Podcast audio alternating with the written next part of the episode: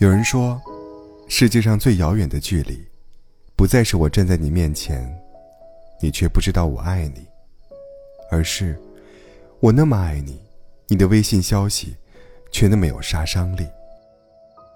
一条微信消息，仅需十分之一秒就能发送成功，将我们的沟通效率最大化。可沟通效率的提升，却带来了沟通质量的下降。多少人会因为对方回复迟缓而心生猜疑？多少人会因为对方回复简短而心觉敷衍？于是，一场隔着屏幕的争吵一触即发。把人与人之间的感情消磨殆尽。其实，隔着屏幕的争吵，从来没有赢家。在爱情保卫战中，有过这样一对情侣。女孩总爱在微信上跟男友吵架，每次吵架，各种难听的话就如轰炸机般袭向男友。一开始，男友会保持沉默，以免发生正面冲突，可女孩却不依不饶。变本加厉，激得男友也跟着争吵起来。每每此时，女孩都会把男友拉黑，害得男友事后总要苦苦相求。多番折腾后，男友终于忍不住了，来到节目要求分手。女孩却泪眼汪汪的，祈求着男友不要离开她。男友最终还是离去了，只留下女孩在原地后悔不已。在微信上的每次恶语相对，都深深伤害着男友。可女孩也不是赢家，因为她最后亲手葬送了自己的爱情。我们都说，良言一句三冬暖，恶语伤人六月寒。隔着屏幕，再动人的情话也要消减三分，而再细微的恶语，也会被放大十倍。在微信上争吵，看似赢了的人。实则输得最惨。生命中最遗憾的事是什么？有人说，最遗憾的，是和前任在微信上吵了架，分了手，最后，连一场面对面的告别，都没有。一个朋友，曾因为一件小事跟前任在微信上争执起来。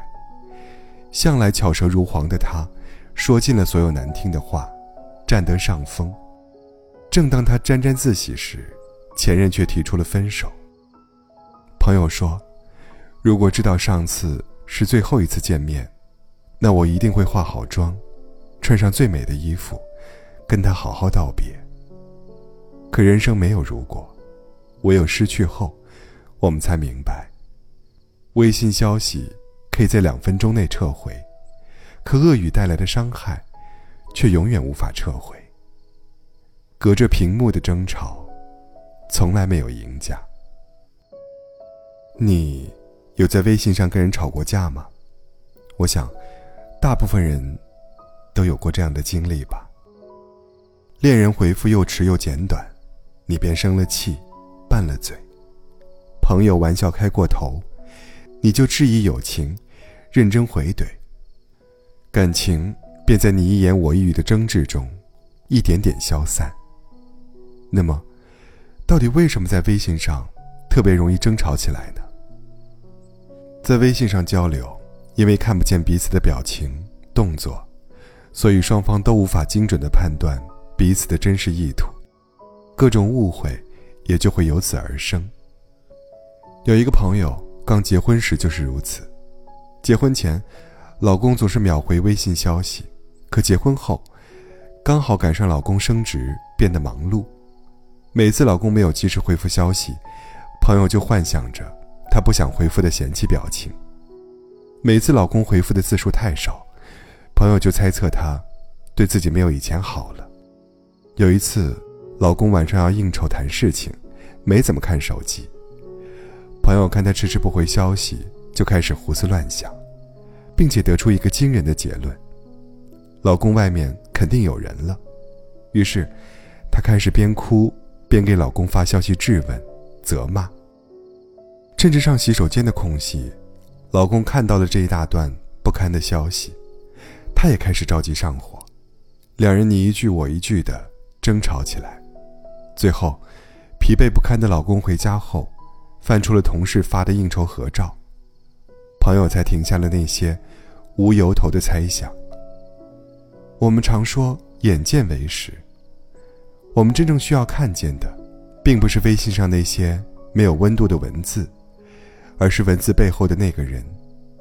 当彼此无法见面时，再难听的话要忍一忍，再着急的事要放一放。因为看不见彼此的时候，最容易生出误会，发生争吵，最终得不偿失。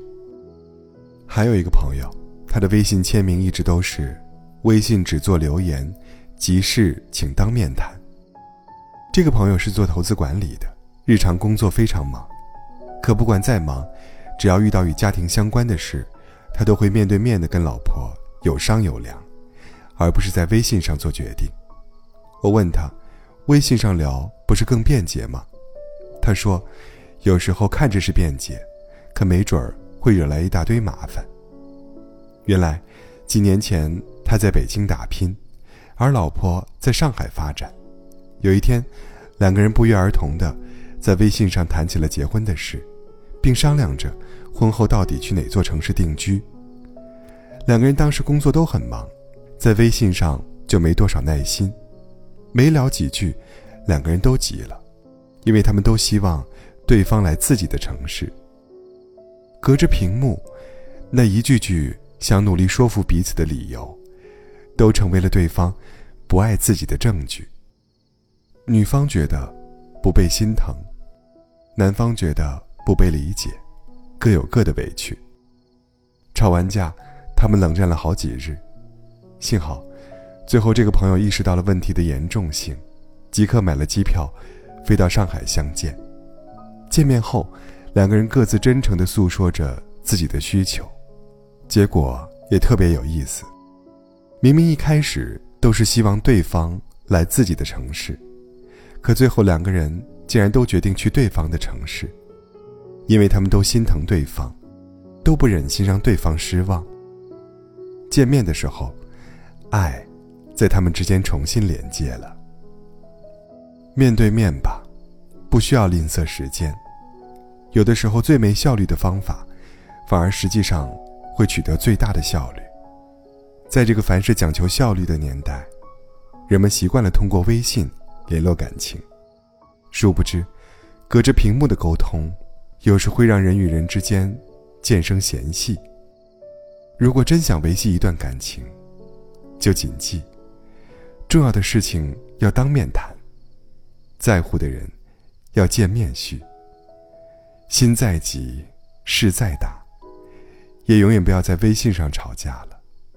与其耗费时间在虚拟世界里争执，不如抽些时间来到对方身边吧。我相信，当你看到他的笑容，你一定不会再怀疑他的诚意。但他给你一个拥抱。你一定会重新感受到他的爱意。